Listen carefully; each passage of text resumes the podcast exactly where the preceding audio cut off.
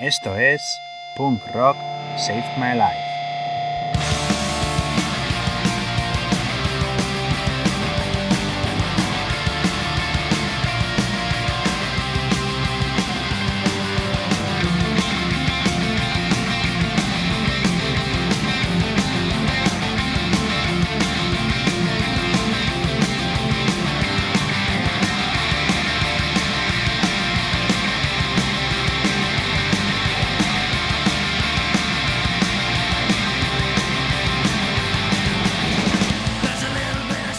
Torri, welcome, bienvenidas, bienvenidos al episodio número 12 de Punk Rock Saved My Life.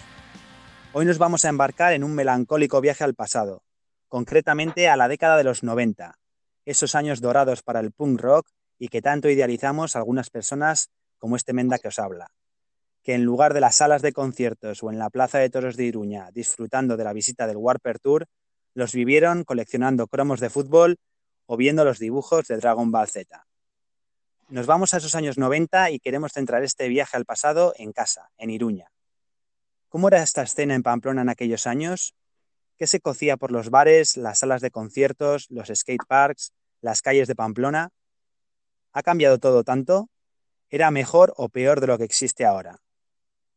Para pasar un buen rato y contestar a estas y a otras preguntas, hoy tengo aquí conmigo como invitado a alguien que lo vivió todo o casi todo seguramente no necesita mucha presentación para muchos y muchas de las de casa habituales de la escena rock de Pamplona. Músico, skater, creador de la serie How to Tree, buen comedor y mejor persona, Unai Amezqueta, Ongi Torri y bienvenido a Punk Rock Save My Life. ¿Cómo estás, Unai? Eso, Coldo, muy bien, muy bien. Muy bien, aprovechando hoy un día soleado de, del esquizoclima de Iruña. Ayer nevaba y hoy sale el sol, maravilloso. Ya te digo, chaval, en Pamplona nunca, nunca sabes qué cojones va a, pasar. No hay manera de acertar. No hay manera de acertar. Pero bueno, tío, gracias por, estar aquí, tío. Me hace ilusión este programa y que nos cuentes mil, mil aventuras y batallitas. Y lo primero, lo primero, como siempre hacemos aquí, es eh, lanzar la, pregunta del millón, la pregunta básica. Eh, Unai, ¿cómo, ¿cómo el punk rock cambió y salvó tu vida? Pues desde, desde muy jovencito, en casa de mi abuela había una habitación que era el cuarto de la música y mi abuela tuvo, tuvo nueve hijos, entre los cuales estaba mi padre, que era el mayor, y los demás pues eran todos más jóvenes. Entonces, pues con seis, siete, cinco, seis, siete años, por ahí más o menos, pues bueno, estabas en casa de la abuela y estabas en el cuarto de la música, donde había un tocadiscos, un aparato, un Panasonic con un plato y con, un, con una radio y con una casete. Y entonces nos dedicábamos a poner la música que tenían mis tíos. Y ahí la música que tenían mis tíos, pues imagínate, pues desde los Stooges, los Ramones, Motorhead, pues todo.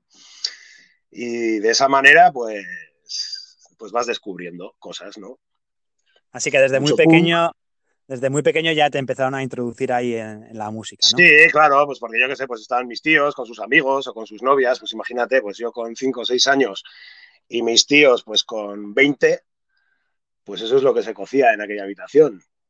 Había mucho rock and roll, había mucho punk, había mucha psicodelia también, había un montón de bandas. Entonces ya desde, desde crío, desde muy crío, ya te digo, pues con 6, 7 años, pues te llamaba mucho la atención, ¿no? Las portadas de los discos de los Ramones, que eran una especie de yeyes macarras con esos flequillos, o los discos de Kiss, que yo flipaba como unos tíos tan, tan, con esas pintas tan horripilantes y que daban tanto miedo, podían hacer una música tan moña, ¿sabes?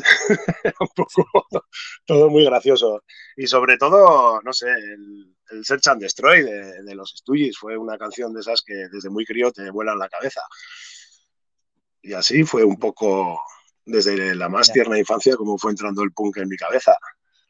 Luego ya vas moviéndote por otros derroteros, ¿no? Ya con la adolescencia, pues empiezas, pues yo qué sé, sobre todo mucho greencore inglés, los Napalm Death, por ejemplo, o todo el punk de los Stupids, o, o, bandas ya un poco más extremas, pues como Anal Kunt o Cerebral Fix, no sé, las cosas que escuchas un poco metiéndote en ese terrenillo, ¿no?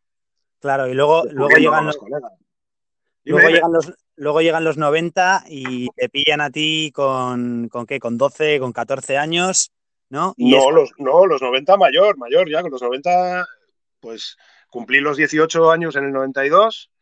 Hostia, claro. Pues con 90 ya tenía 16. En los 90 ya tenía 16 años y ahí... Pasa que ya a mí no me gustaba mucho todo el rollo, era como le llamábamos nosotros, ¿no? El hardcore karateca, el hardcore bufón, el hardcore... Sí. Eh, toda esta onda californiana. Sí. A mí no, me, tiraba demasiado. Yo qué sé, pues eh, NoFX o los, o los primeros discos. Bueno, el primer disco de Offspring sí que me gustaba, pero luego me, resultaban un poco cargantes. Por aquella época escuchábamos más hardcore de Nueva York. Nos molaba mucho, yo qué sé, pues toda esta, esta onda Gorilla Biscuits, eh, estos los Underdog, que luego, luego, luego montaron la banda esta Into Another, que era un poco más, más experimental, no era tan hardcore, o los Juzgue, por ejemplo o Youth of Today, toda esta historia un poco la onda más straight edge y así, que era un poco, pues un poco más macarreo que mezclaba. Sí. mucha, mucha peña y decía, sí, esto es que esto es hoy. Pero bueno, había mucho skin también, ¿no? Por...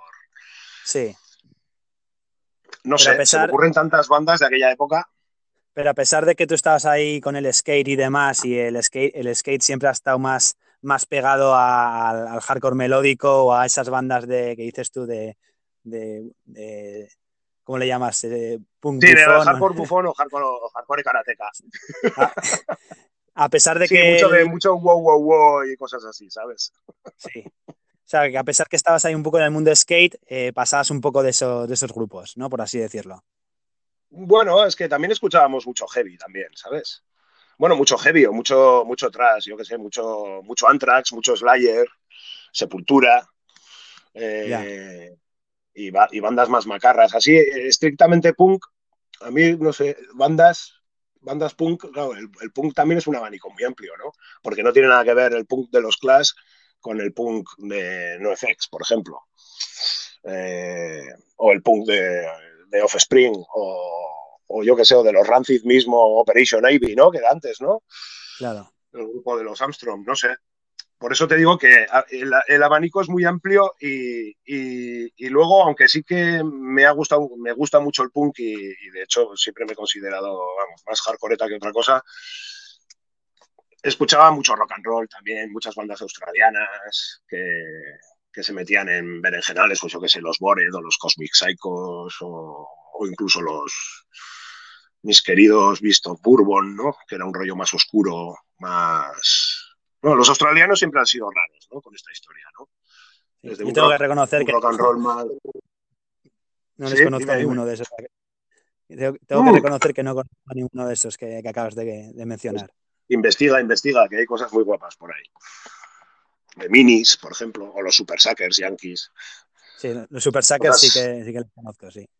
De hecho, los Super Suckers fue, los, Super Sackers, de hecho, fue uno de mis primeros conciertos que vi en directo. Que uno de, mis primeros conciertos, sí, creo, si no, es, si no es el primero que fui, fue de los Super Sackers en, en, Vitoria. Mira, esos no los he visto en directo, ya me jode no haberlos visto.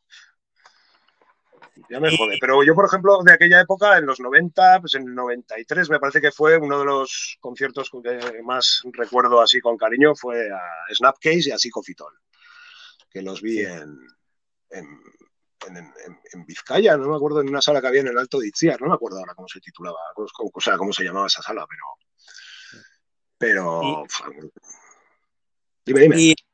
Y, cómo era, eh, volviendo a Pamplona, entonces, ¿cómo, cómo, era, cómo era la escena en general? Eh, ¿Crees que los de, los de mi edad, los que tenemos 10 eh, o 12 años menos que tú, los tenemos idealizados o ¿cómo, cómo eran? En general, los 90? ¿Cuál, es, cuál, es cuál sería tu...? Pues en los 90, eh, en los 90 en Iruña había una vidilla de la hostia, porque prácticamente tenías concierto, podías tener un, un concierto cada día de la semana en los diferentes bares.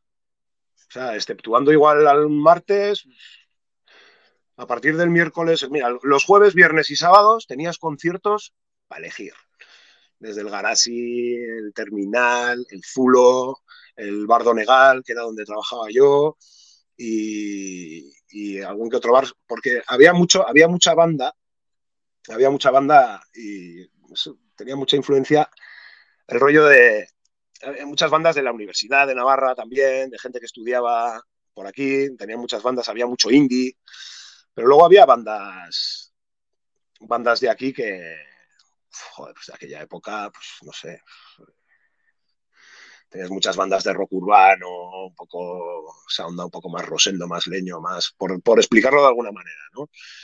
Pero había mucha vidilla y había mucho meneo y, y de ver bandas como Jingo de Lunch en el terminal, por ejemplo, un domingo, esa fue buena además, esa fue cojonuda, porque yo me acuerdo, eso ya habría sido en el 90 y algo, 93, 94, no, no, más, no, más tarde, 95, así, yo tenía un concierto, yo estaba tocando con Super Miraflores, me parece, y nos fuimos a tocar a Elizondo, a un frontón, con varias bandas más que no recuerdo ahora, y, recuerdo que Jingo de Lunch tocaba en la sala Gares y me jodió mogollón haberme perdido ese concierto.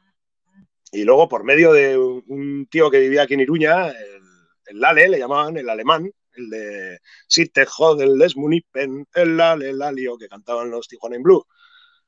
Los, no sé si eran los Tijuana in Blue o los o estos, o los guajalotes, vamos, en cualquier caso, monta tanto, tanto monta. Pues se filtró ahí, la gente comentaba, oye, que van a tocar los Jingo de Lunch en el terminal el domingo a la tarde en plan de sorpresa, que hay uno que los conoce y tal, y fuimos a verlos. Fuimos a verlos y aquello fue increíble. Aquello fue un despipora de la hostia. Imagínate, Jingo de Lunch en el terminal un domingo a la tarde por la patilla. ¿Y, crees que, ha decaído un poco eso, que todo ha decaído un poco, ¿no? Que ahora hay igual más restricciones para hacer bolos o menos fervor o menos ganas. O... Sí, bueno, restricciones ya las había antes, ¿eh? Porque lo que pasa es que había más manga ancha. O sea, los bares en sí no tienen, digamos, una licencia como para poder hacer conciertos y, ahora igual alguno tiene, pero está todo muy bastante más capado que antes. Ya te digo, la movida que había en los 90 ni por asomo, yo creo que ni por asomo se puede comparar con la que hay ahora, y menos ahora, que ahora no hay nada, claro. Con toda esta gaita de la pandemia hemos llegado a unos niveles de restricciones, ¿no? Exagerados, pero, pero sí que sí que había, había mucho meneo, había mucho meneo, había mucha banda, había mucha y, a la gente le, molaba ir a los conciertos. La gente iba a los conciertos, que es lo que yo he hecho en falta, ¿no? Que ahora haces conciertos y, y, hay la, muy peña no van cambiando. Sí, bueno, van cambiando los gustos y, luego es que hay poco relevo, ¿no? Es decir, que igual a la gente que tiene ahora 18 o 20 años, pues igual no, no le interesa, no le mola tanto ir a un concierto como nos podía molar entonces a nosotros, ¿no? Ya. Yo creo que eso va a menos en general. Ya. Y luego, y luego que igual, eh, ¿crees que la peña, los chavales de 16, 17 años montan menos bandas ahora? ¿O, no? No, pero sí, o sea, bandas hay, ¿eh? Actualmente, de hecho, hay un montón de bandas. Lo que pasa es que igual hay es otra historia, ¿no? Eh, bandas de chorbillos jóvenes.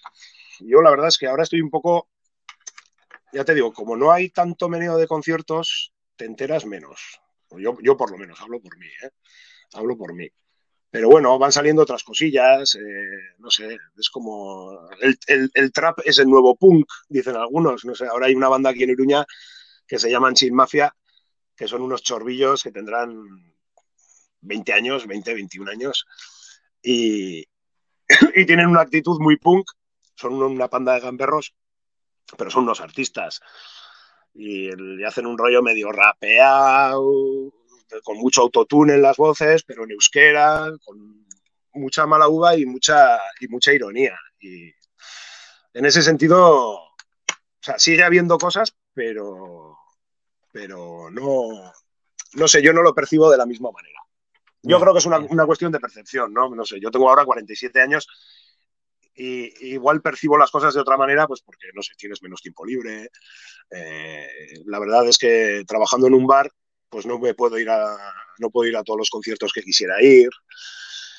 Eh, sí que de, unos años a esta parte, pues se están haciendo cosas, yo qué sé, se están haciendo cosas, festivales, puntuales, pues yo qué sé, desde el Santas Pascuas que lo organiza el Columpio Asesino o el Pim Pam Bill que organiza Pedro el del Nébula.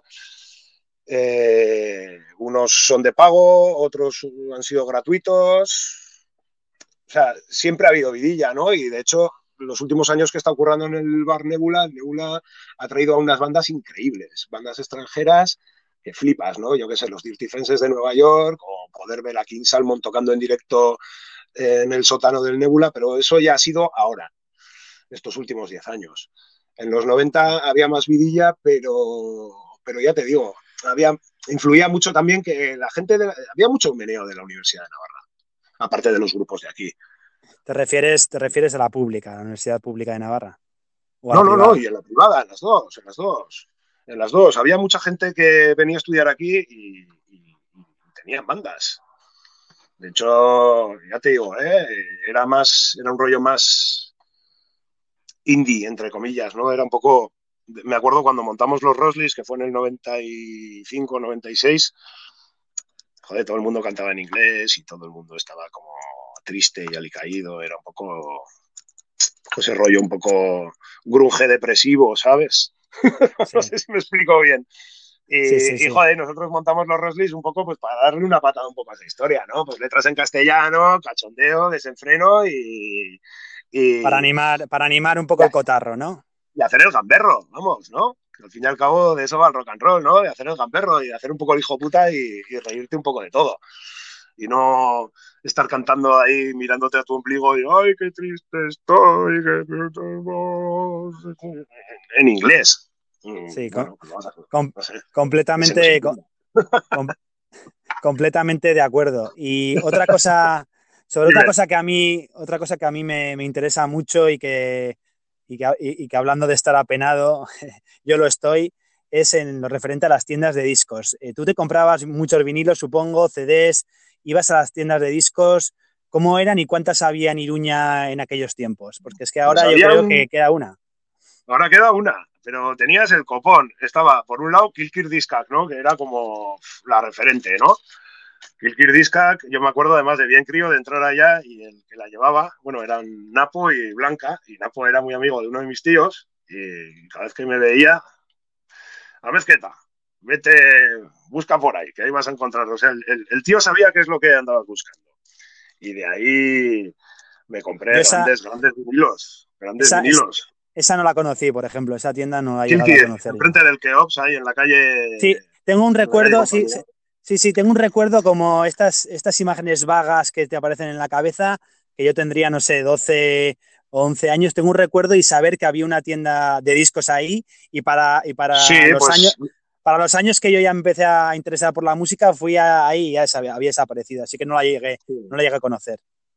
Pues Kilkirdiska, que Saribari, eh, estaban los grandes almacenes Unzu, en la calle Mercaderes, que tenía también una tienda de, discos también súper tocha, estaba el supermercado del cassette, estaba más adelante eh, Planet Rock. La Planet Rock, esa sí que la conocí. Y incluso creo que el catálogo aquel que existía antes, que eran las tiendas tipo, que vendían discos por catálogo y así, también creo que hubo una tienda tipo en Iruña. Eh, dientes Largos, que antes estaba en la calle Tejería, y Dientes Largos, de hecho, es la única que aguanta, porque hasta hace poco estaba Barracudas, Discos, pero hace, hace poco.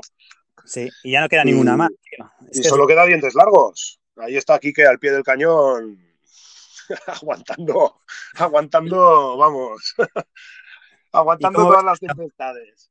¿Cómo ves el... es, un, indomable.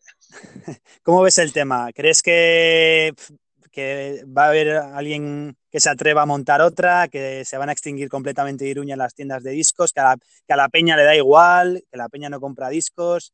yo creo que en, cuanto, que en cuanto Quique se arte, que no sé cuándo pasará, porque hace mucho tiempo que no estoy con él. Porque ya te digo, yo antes era un gran consumidor de música, compraba discos. Bueno, ahora lo soy menos, pero es que ahora suelo comprar música de, los grupos que veo. Si voy a un directo y, veo una banda, me llevo el vinilo, me llevo el single, me llevo la camiseta y, ¿sabes? Me gusta en ese sentido, joder, si he visto una banda que me ha molado, me lo llevo todo. Me lo llevo todo, porque además soy consciente de cómo están funcionando las bandas y que la gente, eh, o sea, de lo que pagan los garitos y que, que, joder, van con su material y hay que hacerles gasto, tío. O sea, es la única manera de que todo esto siga funcionando. Está claro. Entonces, en ese sentido, ya no voy tanto a las tiendas, de hecho, ya te digo, a dientes largos hace que no voy, el copón. O sea, si Quique me escucha, se está acordando de mí. Pero, ya te digo, antes era un gran consumidor de música. O sea, el poco dinero que, podía tener, pues me lo gastaba en, material de skate y en discos. ¿Y guardas, guardas todos tus discos y CDs? ¿Tienes, ¿Los tienes ahí bien guardados o los has perdido? Como, Mm, bueno, alguno ha ido cayendo, pues porque se lo dejas a alguien y te vuela, o, o, en alguna mudanza alguna cosa siempre vuela. Pero de los vinilos que compré en aquella época, yo creo que los tengo todos o casi todos. Y CDs, tengo una colección bastante, bastante baja, porque además hace cosa como de un año me aparece, me junto con Cabeza a Fuego y me dice, oye tío, tengo un montón de discos y no los quiero para nada. Y me llevé una colección de CDs de Cabeza a Fuego, que claro, algunos se repetían, ¿no? Porque yo tenía más o menos unas cuantas cosas y algún CD se me repite, pero vamos, pero barcas de estas de fruta. Sí. Pues no sé, cinco, seis, siete barcas de fruta, de CDs, de todo tipo desde country hasta hardcore, punk, eh, crossover, death metal, vamos, discos que, que, digo, ¿ahora dónde meto todo esto? Pero esto no lo vas a tirar, o sea, esto dámelo y me lo quedo yo. Y, eso, pues entre vinilos, tampoco tengo muchos, tampoco tengo muchos, no, conozco gente que tiene colecciones de, no sé, Juanma, un amigo mío, que es el que lleva el Bank Records, pues es un tío igual tiene 5.000 o 6.000 vinilos. Y eso de cuando tenía 16 años, sus padres se lo tiraron todo. Y se cogió una depresión tremenda y tuvo que rehacer su colección. Pues Joder. yo no sé, pues yo, no sé, pues qué tendré, pues 200, 300, 500 vinilos, como Ah, mucho. poquito- Poquitos Como mucho. también, joder. Pocos, pocos, pocos, pocos. Pero Joder, oye, eh, el otro día estábamos, el otro día estábamos hablando de, si vuelven o no los, vinilos. eh, ¿Qué te parece a ti? ¿Que está volviendo el vinilo y la peña está volviendo a, apreciar el vinilo o que es todo postureo de Instagram? ¿Qué- ¿Cuál es tu opinión? No, yo, creo que sí, yo creo que sí. De hecho, eh, la mayoría, o sea, eh, el material que compro a los grupos que suelo ver en concierto, la gente lleva vinilos. Y de hecho, me, a mí me, encanta comprar vinilo. El CD le tengo un poco de manía, ¿eh? me gusta el vinilo.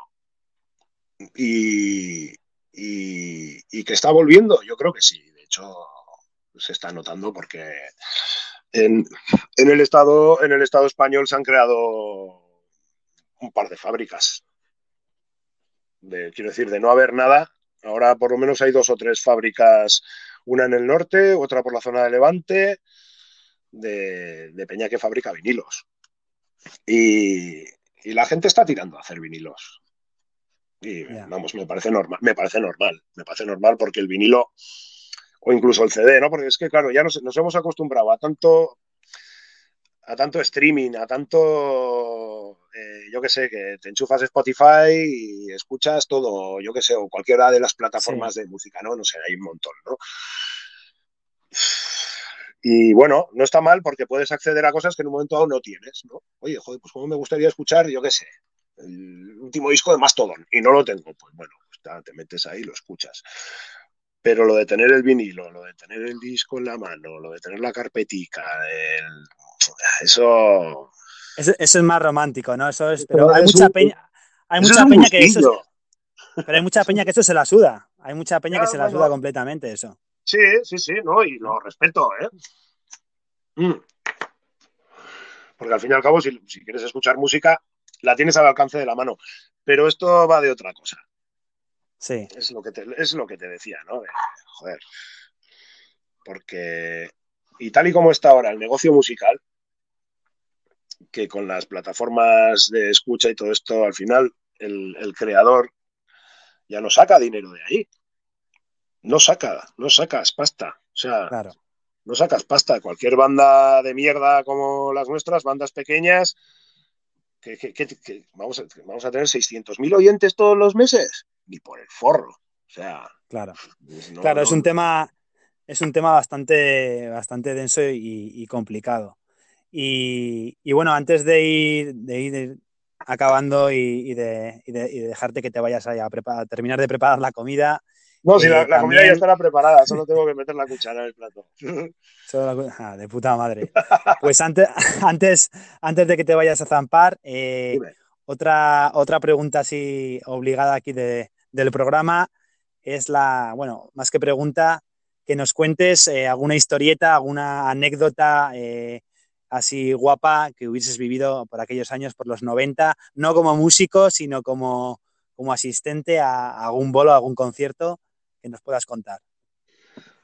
Fua, anécdotas como asistente de. pues Mira, el, el, el bolo este que te he dicho antes de, de Snapcase y Psicofitol, Sí, me, me, me subí al escenario, me tiré, no me cogió nadie.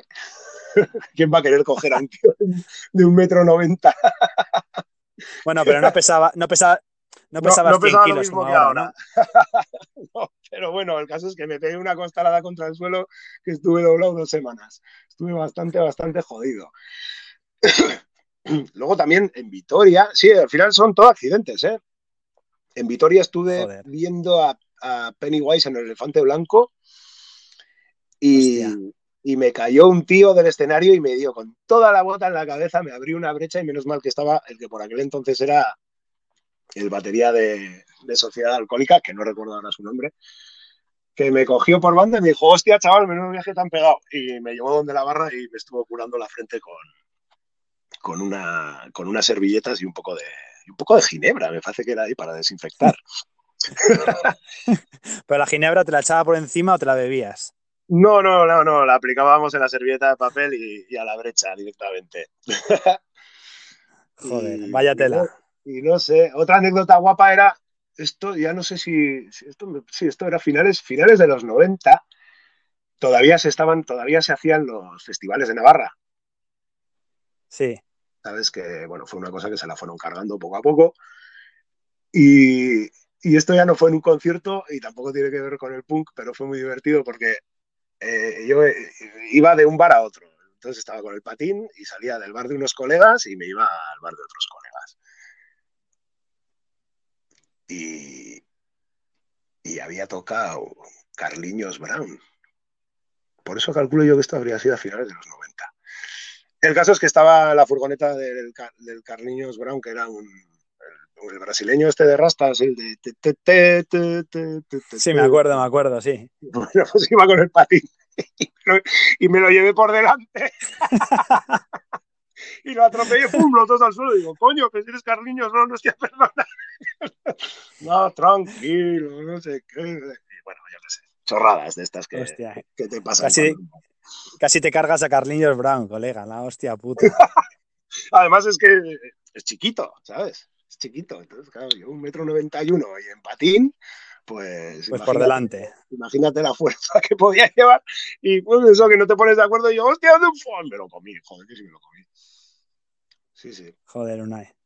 Bueno, tío, pues, Bueno, pues muy bien. eh, gracias por, por este tiempo y eh, para cerrar el, el episodio de hoy y en tu honor, que sé que te molan, eh, voy a, vamos a pinchar, vamos a escuchar la canción Million Days de Doug Nasty, el disco Oh, qué guay. Sí, ese disco que me For- regalaste tú en vinilo. Four on the Floor del 92, Sí, eso es. Joder, me hizo un mogollón de ilusión, Pues- tío, porque ese lo, ese lo tenía en CD. Y de hecho, de la colección de Cabeza Fuego, me volvió a caer en CD. Sí, Y en vinilo lo tengo porque tú te acordaste dónde? En Berlín, ¿no? ¿Dónde fue? lo compré, creo que en, en Berlín, creo que fue, En sí. Berlín, en me suena. Ah, Sí, sí, me hizo una ilusión Sí, de la hostia. Sí, sí, sí, sí. Ese disco, por ejemplo, lo tengo ahí como. Ese disco en su día cuando salió me gustó mogollón. Y es uno de esos discos que es como recurrente, que, que lo suelo poner. Lo Es- suelo poner en casa, lo suelo es- poner en el bar. Es hardcore, hardcore melódico, o sea, eh, más puro, ¿no? Muchísima melodía. Que luego los. Dark Nasty tienen, con, con otro cantante creo que es, tienen un tipo de hardcore ma- menos melódico, ¿no? Pero este, este Sí, disco en sí, concreto sí. es muy, es muy melódico. Pues nada, tío, para, para cerrar el programa eh, nos vamos con, con, este tema, Million Days de Dark Nasty, del disco Four on the Floor del 92. Unai, a ver si nos vemos pronto y Venga, tío. casco por, por estar aquí conmigo, ¿vale? Vale, a ti, a ti, es Casco, Coldo. Venga, un abrazo. Agur. Agur. Agur.